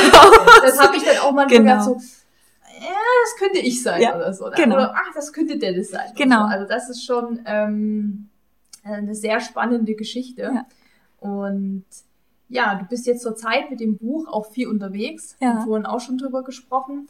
Du gibst quasi Vorträge. Ich war ja auch bei einem dabei. Ich glaube, das war der Testballon. Ja, genau. Ähm, und Flocky ist auch dabei. ähm, wie wie ähm, siehst du so diese Vorträge? Da, kommen da Leute hin, die da total offen für sind, ja. die sagen, oh, geil, Mentaltraining ist eh voll mein ja. Ding, jetzt gucke ich. Ähm, oder ist das wirklich auch so, dass du da mit ähm, Leuten zu tun hast, die das Ganze ein bisschen kritisch sehen und dann auch kritische Fragen stellen? Mhm, mhm. ähm, also wie muss man sich das jetzt so vorstellen, deine ich sage mal, Lesetour ja, oder Vor genau. Vortragstour? Also ich bin jetzt gerade mit einem anderen Vortrag unterwegs als den, den du gesehen hast, aber ich erlebe beides. Also ich erlebe Gott sei Dank mehr Menschen, die offen sind dafür. Das freut mich auch. Aber ich hatte auch einen Vortrag erlebt, ähm, da war einer, der hatte ganz offensichtlich sich zum Ziel gesetzt, mir das Leben schwer zu machen. Zu ärgern. Mhm. Und das muss man dann auch aushalten. Ja, und das nimmt man dann aber auch mit nach Hause, klar. Also ich kann das im Vortrag, kann ich das echt gut ausblenden und auch damit umgehen. Da auch meine Position beziehen, aber natürlich nimmst du es mit nach Hause. Aber ich, ich habe gelernt, ich schlafe dann vielleicht in der Nacht nicht so gut, aber am nächsten Tag habe ich zur Seite geschoben. Und ich glaube, das gehört zu meinem Beruf auch dazu, ja. Dass nicht alle so Feuer und Flamme Ja, du, du kannst nie everybody's ja. Darling sein. Und dann muss man ja auch immer verstehen, warum ist denn jemand so auf Kontra? Also wenn man Abstand hat, ja, sollte man es als Coach zumindest später irgendwann erkennen, dass es wahrscheinlich etwas ist, was in ihm liegt, dass er, warum auch immer, ist ja meistens so, beispielsweise wenn wir jemanden begegnen, den wir nicht mögen, dann mögen wir den entweder nicht, weil er etwas hat, was wir auch als Eigenschaft haben, aber überhaupt nicht mögen, weil, nicht, also weil wir es ablehnen, oder mhm. aber auch wir mögen jemanden nicht, weil weil er etwas tut, was gegen unseren Glaubenssatz verstößt. Und dann ist es für uns wahnsinnig anstrengend, ja. Und letztendlich zeigt es ja nur, dass da eine mentale Arbeit eigentlich erforderlich ist, wenn ich diese Offenheit nicht habe. Nur habe ich als Coach in dem Moment auch nicht immer die Gelassenheit, das dann so zu sehen. Mhm. genau. Ich glaube, das ist völlig menschlich. Ja. Und ähm, wie du sagst, man muss für Mentaltraining oder man sollte offen dafür sein. Ja. Ähm, eine andere Frage, die ich hätte, ich habe immer jetzt in letzter Zeit das Gefühl oder das letzte Jahr, dass es immer mehr an Bedeutung zunimmt. Ja. Siehst du das auch so oder ähm, meinst du, vor drei Jahren waren genau so viele Leute an Mentaltraining interessiert, wie es jetzt der Zeitpunkt ist? Ja, das ist eine gute Frage. Ich ich selber kann es schwer beurteilen, ob sich was verändert hat. Ich, ich habe, also wenn ich mit Profis spreche oder auch mit Sportlern, die, die egal, also alle, die in hohen Leistungsstufen sind, beispielsweise schon in den Ausbild, Baseballschule zum Beispiel, die haben alle eine, eine Psychotherapeutin dabei oder eine Sportpsychologin. Ich werde da manchmal noch on top dazu geholt. Aber quasi der Nachwuchs ist in der Regel schon inzwischen quasi der Leistungsnachwuchs ist schon betreut im mentalen Bereich und das zeigt doch eine ganze Menge. Und ähm, im Profibereich, im Triathlon-Bereich, das unterschätzt man, aber die haben alle auch Ahnung von den mentalen Themen. Ja, also ich habe mich da schon mit einigen unterhalten. Das sind keine, die sind nicht grün in den Ohren, die wissen echt viel zu den Themen. Deswegen finde ich es immer so ganz lustig. Es möchte halt keiner so wirklich drüber reden. Also ich darf ja keine Namen nennen, wenn sich keiner dazu bekennt. Und ich dachte am Anfang, es liegt daran, dass sie Angst haben, dass jemand sagen könnte, hey, der braucht einen Mentalcoach. Aber mir haben jetzt schon ein paar gesagt, nein, sie möchten nicht, dass die anderen genauso gut werden. Und das ist ja eigentlich ein Kompliment. Ja, ja das würdest du auch sagen, also weil wir hatten ja schon am Anfang das Zitat so, der Kopf macht den Unterschied. Ja. Und es gibt ja auch so diesen Spruch, 80 Prozent ähm, beim Marathon läuft man dann mit dem Kopf ja, oder ab ja. Kilometer 30 läuft nur noch der Kopf und so. Ähm, wie würdest du das einschätzen? Ist die oder das Verhältnis von mentaler Stärke zu körperlicher mhm. Leistungsfähigkeit, wo du sagst, ähm, das macht am Ende wirklich den Unterschied, dass man da wirklich viel besser sein kann, viel mehr rausholen kann. Ja. Ähm, wie stark ist das wirklich? Weil ich glaube, das verstehen auch viele noch nicht, weil es eben, was Dennis auch meinte vorhin mit dieser Messbarkeit, ja. dass man ja nicht am Ende so, so einen Wert stehen hat ja. oder eine ja. Zahl, sondern genau. Es ist ja wirklich, wie du meinst, vielleicht nur so ein Gefühl, ein persönliches. Ähm, aber jetzt mal, du bist ja Profi und wie würdest du das wirklich einschätzen? Wie viel macht das Mentaltraining wirklich aus am Ende, wenn ich einen Wettkampf laufe? Mhm oder ich meine, das kann man ja auch aufs tägliche ja. Leben übertragen, eine Prüfung schreibe ja, oder genau. einen Vortrag halte. Genau, also ich muss nochmal sagen, Fakt, Fakten gibt's für mich schon, weil jemand, wenn jemand zu mir kommt und ein Ziel hat, dann kann ich das ja abgleichen, hat das erreicht. Also hat er sein Ziel erreicht. Und das, wenn ein Profi-Triathlet kam zu mir und sagte, ich kann nicht mehr atmen beim Schwimmen ähm, und kann danach wieder atmen und ist wieder first out of water, dann haben wir ja faktisch das Ziel erreicht wie viel davon jetzt mentale Arbeit war ähm, und wie viel dann doch auch parallel das Training war, das kannst du, also in so einem Beispiel kann ich sehr klar sagen, das war mentale Arbeit, weil er konnte nicht mehr atmen und danach kann er es wieder. An anderen Beispielen ist so, dass ich einfach ganz eng auch mit den Trainern zusammenarbeite. Also ich, ich, ich, ich finde so eine Prozentzahl ganz schwierig, weil ich glaube, das kommt auf den Athleten an und auf sein Thema. Und ich glaube, das wissen wir auch alle aus längeren Distanzrennen. Es gibt einfach Rennen, da ist es mehr ein mentales Thema und Rennen, da hat man das Gefühl, läuft und war einfach super. Deswegen, was will ich da mit einer Prozentzahl? Aber eins kann ich ganz sicher sagen, ohne den Kopf geht's nicht. Und wenn wir uns selbst im Weg stehen, dann kommen die Leute ja meistens, ja, oder wenn ich eben noch besser werden will, dann, also ich, ich mache es eigentlich, also ich habe bis jetzt nie einen Athlet gehabt, bei dem ich nichts irgendwie messen konnte. Also wir definieren das sofort am Anfang, was ist unser Ziel, woran machen wir es fest. Weil sonst bist du ja selber nicht zufrieden mit dem Coaching. Und ganz ehrlich, ich selber finde das ja auch cool. Ja. ja. Und als so, sag ich mal, Amateursportler, so Hobbysportler, wo ja. man jetzt vielleicht einfach nur gar keine Ziele groß hat, aber für viele ist ja schon das Ziel, zum Beispiel einen Marathon einfach gesund durchlaufen zu können. Und da strugglen ja auch viele dann und die sagen, also manche, das hören wir oft, so wenn uns die Fragen gestellt werden, sagen von vornherein schon, Gott, wenn ich an diese Longruns denke, da wird mir ganz anders, da ja. kann ich mich nicht motivieren, das genau. ist total schlimm für mich. Und genau. Die machen sich vorher auch verrückt, wenn es zum Beispiel geht um die Distanz dann im Marathon ab Kilometer 30, ja. das, was sie quasi vorher nie gelaufen sind. Ja. Ähm, und für die, wie, wie, also weil da ist es vielleicht jetzt nur so als Tipp für diese ja, Leute, genau. was die so machen können, um sich zum Beispiel auch von dieser Angst zu befreien, von diesen Longruns oder von diesen, klar, viele sagen ja auch, wenn du den Long Run gelaufen bist, dann schaffst du auch die restlichen Kilometer. Das ist erstmal so, ja, leicht zu sagen, ja. aber wie kann man die wirklich motivieren und so mental stark machen, wo man sagt, ähm, das ist wirklich so ein Tipp, den kann man so anwenden. Was können die machen? Ja. Also erstmal finde ich es gar nicht so schlecht, wenn man Respekt davor hat.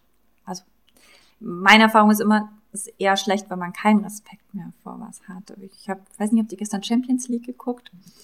Okay, ich habe es gestern geguckt. Manuel Neuer hat im Strafraum ähm, ziemlich herumgeirrt und dann auch das, äh, also quasi ähm, den Ball nicht halten können. Jetzt ist, weiß jeder, Manuel Neuer ist ein hervorragender ähm, Torwart. Und klar, er hat jetzt eine Verletzungszeit, aber er weiß von sich selber auch, was er kann.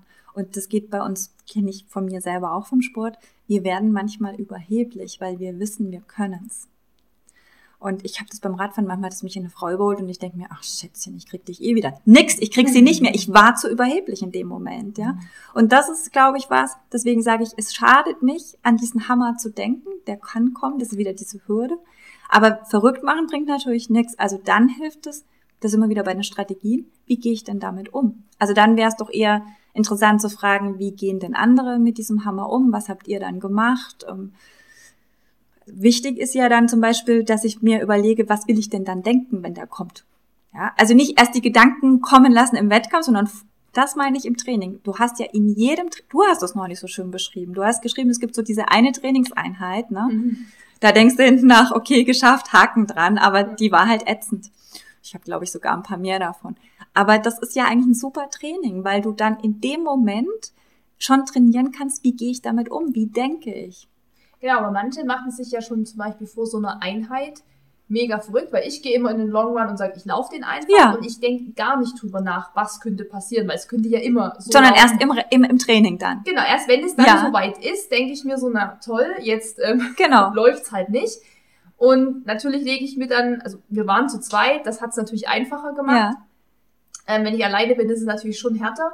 Aber viele, die sagen, ich möchte irgendwann meinen Marathon laufen, machen sich schon, bevor es überhaupt losgeht, weiß ich gar nicht, wo die das immer lesen oder aufschnappen, dass Longruns auch so schrecklich sind, weil das, ich habe immer das Gefühl, das ist so dieses allgemeine Bild, dass das ganz, ganz schlimm ist und mega langweilig und man kann gar nichts daraus gewinnen oder so. Ja. Ähm, und das ist, glaube ich, so der Punkt, dass viele vorher schon ähm, einfach sich schon so dagegen verschließen und gar ja, nicht erst sagen, ich bin jetzt mega motiviert, das mal zu machen. Ich gehe einfach rein, weil ich freue mich eigentlich immer darauf.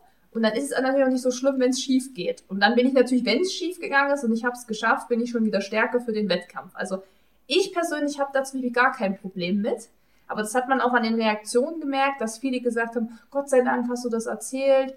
Ähm, ich habe schon immer gedacht, nur mir geht es so. Ja, oder ja. Ähm, ich meine, das ist für die auch gut, das motiviert die zum ja. einen natürlich und vielleicht sind die dann das nächste Mal auch nicht so voreingenommen. Aber ähm, ja, also ich sehe immer so das Problem schon, dass die einfach davor sich schon einreden, dass es ja, ganz schlimm wird. Genau. Also natürlich, die, da, da fehlt ja halt die Selbstwirksamkeitserwartung. Ne? Also die, die machen sich ja schon verrückt. Das heißt, die trauen sich ja gar nicht zu, dass sie damit umgehen können. Viele, ich kann das auch sagen, die kennen den Hammer gar nicht unbedingt. Ja, also ich, ich habe schon von Leuten gehört, gesagt, bei mir kam kein Hammer. Und das ist ja dann auch eine schöne Erfahrung. Also Respekt davor haben, ja, und im Training nicht vorneweg, da bin ich mit dir, sondern im Moment dann wissen, okay, jetzt ist so ein Moment im Training. Der kann im Wettkampf auch kommen. Und jetzt gucke ich mal, wie gehe ich damit um. Das machst du ja dann auch und das mache ich auch. Und das ist etwas, was viele Menschen zu wenig machen, sondern die, da kommt's und sie sind frustriert, sondern sie sehen das nicht als Chance. Hey, ich bin gerade mitten im Mentaltraining. Ich laufe und ich kann jetzt Mentaltraining machen. Und ich habe heute vielleicht dann nicht die Zeit da stehen, die ich haben wollte. Ich finde ja Durchschnittszeiten eh höchst schwierig, weil das ist ja extrem anfällig vom Wind und was hast du für einen Trainingsplan, läufst du progressiv oder wie auch immer, sondern einfach wirklich sagen, jetzt in diesem Moment nutze ich diese Einheit für mich und jetzt, worum geht's dann in dem Moment? Sich drauf konzentrieren, mir geht's gerade nicht gut, okay, kann ich nicht ändern, nehme ich an aber ich mache jetzt das Bestmögliche aus der Situation. Und das heißt beispielsweise, dass ich mich jetzt motiviere, dieses Tempo, was ich in dem Moment bringen kann, noch zu halten. Und nicht daran frustriert zu sein, dass heute keine 5-10 geht, sondern ich tatsächlich da eine 6 stehen habe und sag aber die sechs, die halte ich, auch wenn der Wind jetzt kommt, ich halte die sechs. Und sich hinten nach loben, hey, die habe ich gehalten, die, die sechs Minuten auf den Kilometer und bin eben nicht noch langsamer geworden. Und das ist ja, eine, wenn du so willst, eine Verhandlung mit der eigenen Leistungsfähigkeit. Und da müssen Selbstgespräche hin, dass ich mir immer diese Flexibilität gebe mit meiner Leistungsfähigkeit an dem Tag, die schwankt ja, die verläuft ja in Wellenleistung, dass du an dem Tag das Beste rausholst und nicht frustriert bist, weil dein ursprüngliches Ziel nicht ging, weil dann hast du im Rennen genau dasselbe Problem. Und wenn im Rennen Wind da ist, starker Gegenwind, haben alle das Thema. Das heißt, wenn ich dann aber frustriert bin, weil ich meine Ursprungszeit nicht schaffen kann, kenne ich so viele Athleten, bei denen es so ist, denen fehlte dieser Spielraum im Kopf. Ich muss mein Ziel neu definieren weil das heute nicht möglich ist, aber ich gebe mir ein neues Ziel. Und wenn ich das mache, dann sind wir mental stark. Mhm. Genau, jetzt muss ich trinken. Ja, trink ruhig. Äh, da kann ich ein bisschen erzählen, und sogar aus dem Nähkästchen von mir aus. Ich hatte es auch so immer vor einem halben Jahr, wenn immer auf dem Plan stand, Track Tuesday oder egal wann die äh, Intervalle kamen, kann auch Susi ein Lied singen, war ich den Tag davor mega nervös vor einer Trainingseinheit und ich dachte, oh nee, morgen wieder, ey, und die Zeit, die schaffe ich nicht. Und jetzt denke ich einfach, äh, ich gebe einfach mein Bestes ja. und das Beste bringt mich auch weiter. Es muss nicht wirklich die Zeit da stehen, die ich am Anfang eingeplant habe, aber wenn ich ans Limit gehe, weiß ich, okay, das bringt mir physiologisch weiter und wie du dann ja schon gesagt hast, auch mental in dem genau. Sinne. Also da sind wir witzigerweise auch bei den Zielen, die erkläre ich da drin auch. Also viele Menschen, die sehr stark sind beispielsweise, die haben Ergebnisziele. Ein Amateur, der ganz vorne in der Altersklasse als Triathlet sein will zum Beispiel. Ja? Und dann merkt er im Verlauf des Rennens, ich kann dieses Ergebnisziel heute nicht halten. Ergebnisziele habe ich ja nur zum Teil im Griff, weil wenn da heute am Start jemand ist, der einfach noch eine bessere Leistungskurve an dem Tag hat, dann ist die Wahrscheinlichkeit relativ hoch, dass selbst wenn ich heute meine Bestzeit laufe, der eventuell noch besser ist, ja. Die frustrieren dann. Eine Variante wäre eben das, was du sagst. Ich gebe mein Bestmögliches. Das ist auch immer mein Ziel. Dann brauche ich ein Leistungsziel. Und das muss ich mir vorne weg, genauso wie das Ergebnisziel überlegen. Was ist denn mein Leistungsziel? Was möchte ich denn heute erreichen, was ich selber im Griff habe? Und dann habe ich vorhin schon gesagt, manchmal musst du halt verhandeln, weil das Wetter nicht passt oder du eben eine Panne hattest oder so. Dann musst du das neu definieren. Du musst dir das vor dem Rennen überlegen und du musst es dir im Rennen überlegen. Also ich habe immer ähm, ein Best Case, Worst Case und ein Normalfall im Kopf. Den überlege ich mir vorne weg. Das ist mein Leistungsziel. Also einfach Zeiten, die ich schaffen will, unabhängig davon, äh, ob was mein Gegner macht, weil am Gegner gemessen habe ich Ergebnisziele. Und das vergessen viele Menschen und dann frustrieren sie, weil sie weder ein Leistungsziel haben, noch fähig sind, das umzudefinieren, so wie du es gerade gesagt hast. Ja, ja ich glaube, das ist ein absolut wertvoller Tipp, ähm, was, glaube ich, für die Hörer auch wichtig ist, weil viele wirklich sagen, ich möchte an dem Tag vier Stunden Marathon laufen. Ja. Und das war's dann. Und dann halten die natürlich sehr fest an dem Ziel und wenn es dann halt nicht klappt und sie das im Lauf merken, dann ist ja die Frustration mega groß. Das kennt man ja selbst. Ähm, aber ich mache das genau, wie du auch gesagt hast. Also gerade so Thema, wenn ich jetzt im Juni meinen 100 Kilometer Lauf laufe, ist natürlich mein Ziel, dass ich es einfach nur schaffe. Aber ich habe für mich auch im Kopf schon so, okay, was ist wirklich, wenn das Wetter da ganz schlimm ist, wenn es mir nicht so gut geht, da habe ich mir das auch schon so zurechtgelegt, dass ich dann auch für mich weiß, damit bin ich dann auch zufrieden. Ja. Weil ich glaube, das müssen auch viele so lernen, ähm, dass sie sich selber gar nicht so unter Druck setzen und wenn du dir eben noch so kleine Ziele steckst, deshalb finde ich zum Beispiel auch Trails oder Ultra-Trails gar nicht so schlecht, weil du hast da oft auch die Möglichkeit, ähm, ich glaube beim Rennsteig ist es auch so zwischendrin auszusteigen und du kriegst trotzdem eine Wertung. Und ich glaube, das ist für viele nochmal so, so ein vorgegebenes Ziel, was gar nicht von denen kommt, aber die wissen innerlich, weil ich bin mit einem gelaufen, der hatte dann auch gesagt, vielleicht steige ich auch bei Kilometer, wie war das, 49 ja, oder so ja. aus. Ähm, aber dadurch, dass eben so diese Möglichkeit hingelegt wurde, war er gar nicht mehr so ja, frustriert oder er wusste wahrscheinlich, er wird das nicht schaffen. Und dann ist er da ausgestiegen und im Ziel war er, also er wirkte ziemlich ja. ähm, zufrieden und hat gesagt, ach, es sollte einfach nicht sein. Aber er war ja dann auch damit zufrieden, weil er ist ja trotzdem seinen ersten Ultra gelaufen Ja, und es war länger genau. als ein Marathon und so. Und ähm, ich glaube, das ist mega wichtig, dass die Leute sich sowas auch so ein bisschen zurechtlegen, egal was sie jetzt für einen Sport machen Ja, oder was sie für eine ja. Distanz laufen und ähm, sich das so ein bisschen auch einteilen können. Was ich auch total wichtig finde, das sehe ich in den sozialen Medien, das habe ich aber vorneweg auch schon zu, in meiner äh, Triathlon-Laufbahn erlebt. Und ich glaube, das ist bei Frauen noch ein bisschen mehr als bei Männern. Es ist, wir sind ja grundsätzlich noch immer ein bisschen in der Minderheit, ja. Wenn wir, das heißt, jeder Mann kennt irgendeine Frau, die gut ist. Und wenn wir anfangen oder zu Beginn, hören wir oft auch Geschichten von den guten Frauen. Und dann fangen wir an, Vergleiche zu ziehen oder wir se- sehen sie in den sozialen Medien. Und es wirkt dann oft so, als ob den anderen alles zufliegt und die haben immer diese perfekten Tage und bei uns läuft's halt nicht immer so gut. So, das ist so dieser Gedanke am Anfang. Und warum laufen denn alle immer einen Fünferschnitt und ich habe eine 6,30? Weil, was ist denn mit mir? Ich habe kein Talent. Und da ist es ganz wichtig zu sehen, erstmal, wo kommen die anderen her? Wo komme ich her? Bin ich totaler Anfänger? Habe ich eventuell auch vorher noch abgenommen oder ähm, habe ich nie Sport gemacht und war sogar Raucherin? Ich habe mir das dann oft genau angeguckt. Ja, ach du, die eine, die war Profifußballerin. Okay, ja, kein Wunder, dass die schon von Anfang an eine andere Zeit hat. Also das so ein bisschen entlarven auch für sich und nicht immer alle Geschichten glauben. Diese vom Tellerwäscher zum Millionär-Geschichten, die stimmen weder seltenst im Businessbereich und die stimmen auch seltenst im Sport. Also ganz ehrlich, jeder, der was geschafft hat, hat in der Regel auch hart dafür gearbeitet. Talent gehört dazu, aber ich glaube, zufliegen tut's keinem von uns, ehrlich Mhm. gesagt. Talent ist ja auch so eine Genau, Definitionssache aus exakt. Genetik, Genau. Ehrgeiz. Ähm, Richtig. da kann man einen eigenen Podcast dran zu machen. bin ich mit Die dir, Definition, absolut. was ist Talent? Ähm, Susi, hast du noch Fragen?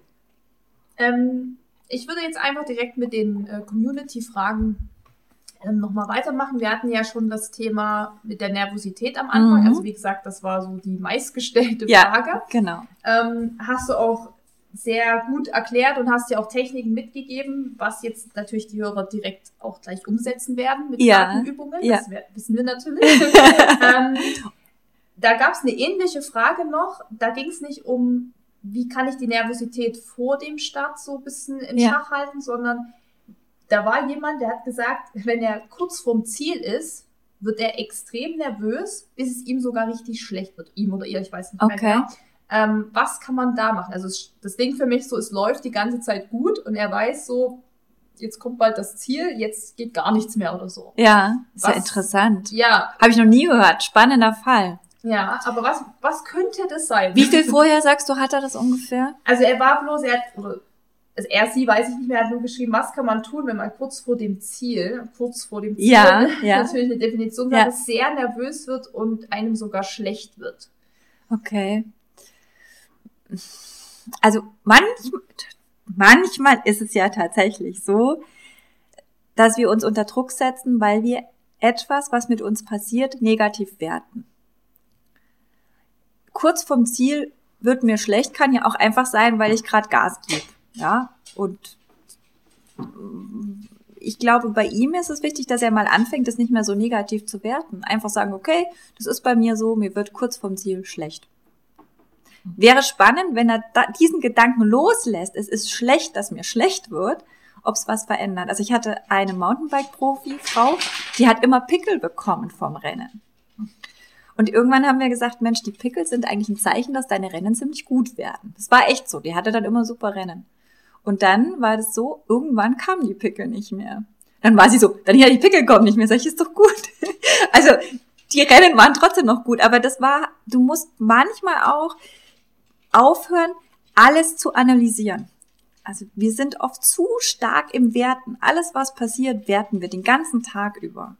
Und wenn wir die Bewertung mal loslassen und sagen, mei, dann ist mir halt schlecht, dann atmet er wahrscheinlich schon normaler und das Schlechtigkeitsgefühl hört auf. Das ist wahrscheinlich wieder so, dass er dann zu wenig atmet. Kein Wunder, weil er Mhm. wahrscheinlich Gas gibt. Also könnte ja auch einfach sein, dass er zu schnell läuft, aber mei, dann, wenn er ins Ziel kommt, kann, danach kann er ja umfallen. Und ich, da bin ich jetzt, ihr merkt schon, entspannt. Ja. Also Genau. du sagst auch dann immer positiv denken in dem Sinne. Ähm, Im groben Sinne gibt's für dich irgendwie so oder Top 5 positive Gedanken, die man haben sollte oder Top 3 oder kann man es nicht so pauschal sagen? Ja, ich, also ich kann das nicht so pauschal sagen, sondern ich glaube, mein wichtigster Tipp ist, sich nicht selbst zu sehr zu analysieren im Rennen, weil was ist denn mit dem Flow? Der Flow ist eng außen. Das heißt, was er ist gerade zu sehr in sich drin. Er hört zu sehr in seinen Körper rein. Das passiert auch, wenn wir beispielsweise Schmerzen im Oberschenkel haben beim Marathon und ich bin dann komplett Fokus Oberschenkel, dann wird der Schmerz immer stärker, weil ich da ja reinhöre. Das heißt, es hilft, um wieder in diesen Flow reinzukommen, wenn ich meine Aufmerksamkeit eng nach außen richte, beispielsweise auf die Zuschauer, wenn welche dastehen, kurz vom Ziel sind meistens ein paar da, die applaudieren. Das könnte der dem Schlechtes auch machen. Anfangen, Kontakt aufzunehmen mit den Zuschauern oder eben nach vorne gucken, sehe ich das Ziel schon. Also die Aufmerksamkeit nach außen legen, weg von sich selbst. Dann ist die Chance relativ hoch, wieder in den Flow reinzukommen. Genießen, der muss genießen. Der ist zu sehr in sich drin. Das kann man ja eigentlich gut auch als Tipp für allgemein. Das heißt, hast du ja vorhin schon gesagt, genau. bei der Nervosität am Anfang, genau. dass man den Blick einfach weitet und das genau. kann man wahrscheinlich auf fast alles adaptieren Richtig. oder auch im Alltag. Genau, also genau, äh, tatsächlich immer. Also den Blick ganz weit machen, muss ich ja beispielsweise, wenn ich zum Wettkampfort gehe, muss ich mich ja erstmal orientieren. Da habe ich einen sehr weiten Blick. So, das kann man sich dann wie so ein äh, Strahl vorstellen, Scheinwerferstrahl. Wenn ich dann ins Rennen reingehe, dann muss ich den ja kleiner machen, weil ich mich dann, also dann ist halt nicht mehr so wichtig, ob da hinten eine Straßenlaterne links neben mir ist, sondern ich muss gucken, dass ich mich durchsetze bei den Läufern, die um mich rum sind. Und da bin ich natürlich im Idealfall mit der Fokussierung eng außen. Und wenn ich dann merke, oh, ich krieg zu wenig Luft, dann macht es schon mal Sinn, die, den, die Aufmerksamkeit nach innen zu richten und zu sagen, atme ich denn genug? Ja, bin ich geradezu angespannt? Das war so einer der ersten Tipps, die mir mein Papa als Laufanfänger mhm. gegeben hat. Wenn du losgelaufen bist, Dani, und so die erst, also so nach dem innerhalb des ersten Kilometers, dann schau mal, ob du dir zu viel Druck gibst, ja, oder ob du ein bisschen rauslassen kannst. Schau, dass du noch zur Luft kommst und da sind wir wieder beim Atmen, ja. Mache ich mir gerade zu viel Druck? Wir merken das oft gar nicht, dass wir verspannen. Und das ist bei dem garantiert auch, wenn dem schlecht wird. Und dann die Aufmerksamkeit eng außen. Also nicht weit, das bringt ihm in dem Moment nichts, aber eng außen hilft. Okay, also Tipp Nummer eins, den Blick einfach mal nach außen richten. Genau. Und hättest du noch so zwei Tipps vielleicht für den Alltag um, also kam nämlich zum Beispiel auch die Frage, wie man selbstbewusst sein kann. Ich denke mal, ja, das ist alles so ein bisschen grundsätzlich selbstbewusst. Ja, einfach ganz Aha, okay. Toll, das ist eine spannende Frage. ähm, das YMCA öffentlich machen. Ja. Mit breiter Brust vorangehen. Also grundsätzlich da ist man selbstbewusst. sehr selbstbewusst, wenn man das macht. Grundsätzlich selbstbewusst. Also streng genommen, selbstbewusst sind wir ja alle. Wir sind uns ja unserer selbst bewusst. Selbstvertrauen da sind wir beim Sportler nah, nah an der Selbstwirksamkeit. Und ich glaube eben auch aufgrund dessen, was ich online lese, dass die meisten sich zu stark vergleichen und sich deswegen klein machen. Ja, das finde ich bei euch zum Beispiel ganz cool in der Kombination. Ihr habt unterschiedliche Leistungsstufen und ihr geht aber beide selbstbewusst damit um, so dass ihr für verschiedene Zielgruppen was abbildet. Und ich selber muss quasi für mich als Athlet mit dem, was ich leiste, gnädig und zufrieden sein und darf nicht ständig mich vergleichen. Vor allen Dingen meisten vergleichen sich ja nur nach oben und schneiden deswegen nie gut ab, sondern ich muss mich auch loben für das, was ich schon erreicht habe. Das ist die erste Stufe zum Selbstvertrauen, ja, dass ich selber wieder wahrnehme, was ich eigentlich leiste den ganzen Tag über und dann auch wieder drauf achten, was mir eigentlich alles Schönes widerfährt, ja, wie viele Menschen äh, mir heute gut getan haben oder was mir Tolles passiert ist. Ich habe so eine Übung mit einer Athletin gemacht, die sagte, Mensch, ohne deine Übung, die musste immer jeden Abend sich drei Sachen überlegen, die cool gelaufen sind in ihrem Leben. Da sagte sie, ich hätte das ohne die Übung nie gemerkt, aber neben mir ist ein LKW umgekippt und da lagen die ganzen Erdbeeren am Boden und es hat so hammer gerochen, Daniela das, das sind so Sachen, die nehmen wir oft gar nicht mehr wahr, weil wir zu, das ist wieder dieser, die Aufmerksamkeit ist zu sehr nach innen gerichtet.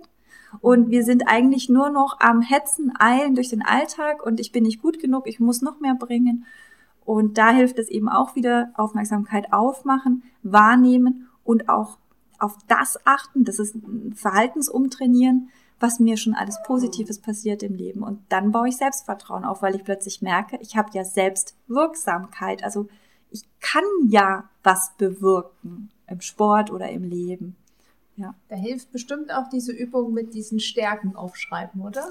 Genau, also du, das hilft, also wobei Stärken tatsächlich so ist, dass es auch hilft, wenn das dein Umfeld macht, dass du halt mal sagst, wenn du gerade deprimiert bist, kannst du mir mal ein bisschen aufschreiben, was mich ausmacht, weil das Umfeld, das Enge, das oft ganz gut eigentlich weiß. Und das ist definitiv für alle, die da ein bisschen hadern, eine wichtige Übung. Nur meine Erfahrung ist, dass die, die wirklich hadern, für die reicht das noch nicht. Also das ist dann gerade mal der Anfang. Okay, genau. aber wenn, wir wissen ja jetzt nicht, wie die Person genau. genau. genau ist, aber das ist vielleicht schon mal ein Anfang, genau. dass sie einfach wirklich mal, was du jetzt meintest, den Freund, die Mutti, wen auch genau. immer fragt, so was sind deine Stärken. Das haben wir nämlich in dem Mentalseminar auch gemacht. Da sollten wir das aufschreiben. Ja. Ich hatte von fünf Stärken nur drei. Ja. Und da musste ich dann nach vorne gehen. Das war mir auch super unangenehm, ja. weil ich nicht so ja. gerne so im Mittelpunkt stehe. Und dann mussten die Teilnehmer, die mich nur einen Tag kannten, irgendwie auch Stärken nennen. Und die haben auf einmal 20 Stärken genannt. Ja, genau. Und da habe ich dann manchmal auch so gesagt, ja, aber ähm, Sympathie haben viele gesagt. Ja. Da habe ich gesagt, aber sympathisch sein ist doch keine Stärke. Das ist doch für mich ist das selbstverständlich, ja. dass man sympathisch ja. ist. Und da hat dann der Trainer auch gesagt, nee, ja. das ist nicht äh, selbstverständlich, dass man sympathisch ist, weil du kennst bestimmt locker fünf Leute und noch mehr, die nicht sympathisch sind. Genau. Und da hat er auch genau das äh, auch gesagt, dass man oft so das gar nicht mehr wahrnimmt, was genau. man eigentlich selber schon kann und was man ist. Und das ist vielleicht für die Person jetzt auch die scheint ja dann nicht selbstbewusst zu sein oder hat da noch ein Defizit. Ja, genau. Vielleicht ist die auch super sympathisch und hilfsbereit und hat noch tausend andere Sachen, genau. was sie gar nicht mehr sieht, sondern sie sieht halt bloß andere Dinge, die dann irgendwie noch krasser für sie sind oder ja. so. Und das habe ich da auch gelernt, ähm, dass diese alles, was man eigentlich kann oder was man kann, ja. dass das nie ähm, selbstverständlich ist, dass alles die ganzen guten Eigenschaften immer was Besonderes genau. sind. Also es ist tatsächlich so, wie du sagst, dass wir, wenn wir, gerade wenn wir negativ eingestellt sind uns selbst oder sehr selbstkritisch sind, dann nehmen wir uns sehr genau wahr. Äh, äh, wir analysieren uns ganz stark. Jetzt jemand, der eher positiv und optimistisch ist, ja, der, der übersieht auch mal ganz gerne seine Fehler, weil er grundsätzlich ja alles so mit der rosaroten Brille sieht. Das heißt, es ist gar nicht so schlecht, beispielsweise beide im Projekt zu haben, weil der eine, der, der sieht eben auch das, was nicht so gut ist. Ich muss aber dann mehr trainieren, wenn ich mehr so diese negative Brille aufhabe, das Positive zu sehen. Und da finde ich das ganz schön, was du beschrieben hast. Du kannst dann auch mal eine Vase aufstellen und immer, wenn dir was aufgefallen ist, was dich ausmacht, so eine Kugel reinwerfen, ja. Was man allerdings wissen muss, ist, das ist nachgewiesen, wir können eigene Stärken gar nicht so gut nicht alle gut beurteilen. Also beispielsweise das, was du jetzt gesagt hast, Sympathie oder Umgänglichkeit, das kann unser Umfeld viel besser als wir selbst. Und ich fuchtel hier die ganze Zeit rum. Mhm. Ihr seht's, die Hörer ja. nicht. Körpersprache, Gestik, Mimik mhm. nehmen wir oft selbst gar nicht so stark wahr. Ob ich jetzt die Stirn runzle oder nicht und dadurch nicht sympathisch wirke. Und das ist etwas, was die andere besser sagen können. Und deswegen zum Selbstvertrauenaufbau wirklich andere auch fragen. Ja. Ja, genau. Sehr guter Tipp. Ich glaube, wir könnten noch mehrere Stunden reden. Ja, ja es ist wirklich ein mega spannendes es, Thema. Wenn wir vielleicht Glück haben und Daniela Bock hat, machen wir vielleicht auch eine zweite Folge und wenn es euch gefallen hat oder wird. Ja. Ähm, ja. Aber also ja, ähm, genau. Also wir haben ja jetzt wirklich schon so, glaube ich, die groben Sachen mal verständlich erklärt, auch für die Leute, die jetzt noch, weil da gab es auch so Fragen wie, was ist das halt überhaupt und wie muss ich mir das vorstellen und ähm, haben jetzt auch einige Tipps, hast du den Leuten jetzt gegeben, die sie hoffentlich auch alle anwenden. Und im besten Fall äh, schauen sie einfach in dein Buch mal rein, das Brutal genau. Mental, genau. weil da steht natürlich nochmal alles super erklärt. Und wir haben uns ja auch überlegt, oder Daniela hat sich für euch überlegt, dass wir auch zwei Exemplare verlosen wollen. Und wie wir das dann machen, das erfahrt ihr auf jeden Fall noch. Ähm, aber Daniela, du kannst zum Abschluss auf jeden Fall nochmal sagen, wo man dich so überall findet, also Website, Social Instagram. Media, wo es dein Buch zu kaufen gibt und wo du jetzt anzutreffen bist, wo die Leute hin können. Also kannst jetzt nochmal so richtig die Werbetrommel Okay. für dich rühren. Das, was ich richtig gut kann. also das Buch könnt ihr überall kaufen. Muss man halt bestellen. Es liegt jetzt selten beim Hugendubel aus oder so. Da muss man eben mit der Bestellnummer hingehen. Ihr findet es auch bei mir auf der Seite bei www.freiwasser.com. Ansonsten könnt ihr mich auch einfach anschreiben per E-Mail oder Instagram. Ähm, Freiwasser ist mein Instagram-Account. Und ich, ja, Und kann man auch jetzt Genau. deine Vorträge irgendwie nochmal Genau. besuchen? Die, die ich jetzt gerade halte, die sind exklusiv für den Kreis, aber ähm, wenn ich irgendwas öffentlich mache, dann steht's bei mir auf der Webseite unter Events, kann man das finden und lesen.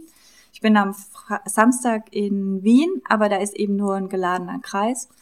Und ja, aber einfach bei der Eventseite, da schreibe Mhm. ich's immer rein. Und ich freue mich natürlich, wenn ich vieles sehe, ja. Und die Verlinkung und alle Kontaktdaten schreiben wir dann in die Shownotes. Genau, das kommt alles hier in die Podcast-Folge und damit ihr dann fleißig bei Daniela mal schauen könnt. Es lohnt sich auf jeden Fall. Das Buch lohnt sich auch auf jeden Fall. Es ist auch sehr anschaulich bebildert, muss man sagen. Es ist nicht einfach so ein trockener ne, Text, der vielleicht seht ihr da auch ein Bild, was ihr kennt von jemandem. weil das ist ja, deshalb sitzen wir ja heute auch hier, das haben wir ja gar nicht richtig aufgeklärt, weil Dennis ja auch in dem Buch mit drin ist und ähm, ich dann bei Danielas Vortrag war, und dann hat sich das alles so entwickelt und dann haben wir gesagt, das wäre ja cool, wenn wir einfach mal darüber sprechen und sie das so ein bisschen nutzen kann. Genau. Ja, genau. Jetzt haben wir viel erzählt. Vielleicht willst du abschließend noch irgendwas sagen, dann hättest du jetzt die Zeit dazu. Ja, ich habe mir noch gedacht, für alle Mädels, die nervös sind, was ich immer mache und was echt hilft, ist kuscheln. Vorneweg einfach vor dem Wettkampf jemanden dabei haben, an dem man sich anlehnen kann, ein bisschen kuscheln. Dann schüttet man Oxytocin aus und das ist ein Hormon, was uns beruhigt. Und danach kann man immer noch seine Atemübungen machen und das Ablenken mit Farben und so, weil das Kuscheln ist. Geht Das das, auch für Männer? Das, bei Männern ist es nicht ganz so, funktioniert es nicht ganz so stark wie bei Frauen. Genau, das ist ein biologischer Hintergrund. Okay. Also vielleicht dann noch hier mal die Flocki mitnehmen oder so Genau. und vorher noch mal knutschen, dann Genau. funktioniert das auch. Ja, Ja, also Daniela, vielen, vielen Dank danke. für deine Zeit, Danke. deine sehr wertvolle Zeit Danke. und deine tollen Informationen und Tipps und dein ganzes Know-how. Ja. Auch ich sage vielen lieben Dank. Und Dennis hat schon was vorbereitet zum Essen, weil wir haben ja jetzt bestimmt total Hunger alle drei. Genau. Und ja, also nochmal vielen Dank, Daniela. Danke an euch, ihr seid mega, echt. Ich werde euch weiter folgen und ich finde diese Chance, dass ich hier sprechen darf. Immer wieder gern. gefreut. Also du kannst Danke hier immer euch. wieder vorbeikommen und wir können noch tausend Folgen aufnehmen, weil ähm, von deinem Wissen können wir ja alle nur profitieren. Okay. Und Danke. ich koche immer dann, also. Genau. Also geht los, kauft das Buch, wir verlosen Danke noch euch. ein bisschen was und genau, dann würde ich sagen, verabschieden wir uns für heute Merci. und wir hören uns dann später wieder. Ja. Dankeschön. Tschüss. Ciao je. Ciao.